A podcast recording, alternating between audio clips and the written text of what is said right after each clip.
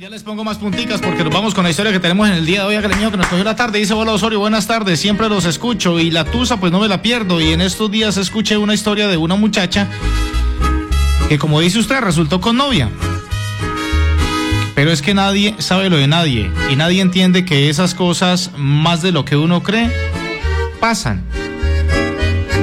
Y si no, para la muestra un botón, yo soy una de esas personas que tienen que llevar una doble vida. Les cuento mi historia, oso. Tengo, bueno, soy una mujer de 37 años, casada hace 11 años y con un hijo.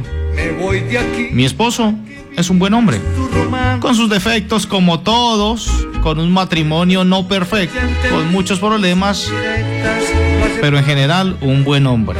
Me voy para no estorbarte. Digamos acá la del problema soy yo, si es que así se le puede llamar, un problema.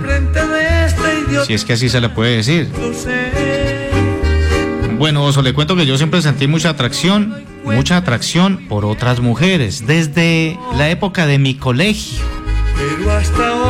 Pero siempre, como siempre estudié en un colegio de monjas y mi mamá es una mujer muy católica y muy entregada a la religión, al igual que mis tías, mi papá y digamos que toda la familia. En mi casa son muy conservadores y en mi familia no se conoce de ningún caso que haya un gay. Pues no he sido capaz de decirle nada nunca a nadie de mi familia. No lo hice antes y ahora menos con tantos años de casada y con hijos de por medio. Pero para ¿qué? Bueno, pero para poder yo desahogarme, digamos que de mi otra vida, pues la verdad y me confieso, he tenido amigas. Pero eso jamás lo hago aquí, aquí mismo en la ciudad. Me voy para otra ciudad y me voy con alguna disculpa. Afortunadamente tengo un trabajo que me lo permite. Les cuento que, bueno, trabajo como independiente eh, en ventas y eso pues me da la ventaja de decir la, de decir la mentira. Pero Osorio, es horrible, me tengo que esconder y tener esta doble vida porque pues mis papás siempre me inculcaron que eso es malo. Como dije anteriormente. Pero es muy complicado. Tengo que engañar a mi esposo y así llevo 11 años casada. Pero ahora tengo una amiga muy especial, la cual siento que me estoy enamorando mucho de ella.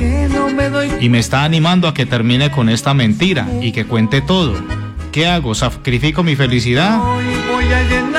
¿Y qué tal si le cuento eh, a mi familia qué va a pensar mi esposo, qué va a pensar mi hijo? No, Oso, esto es un dilema, por Dios.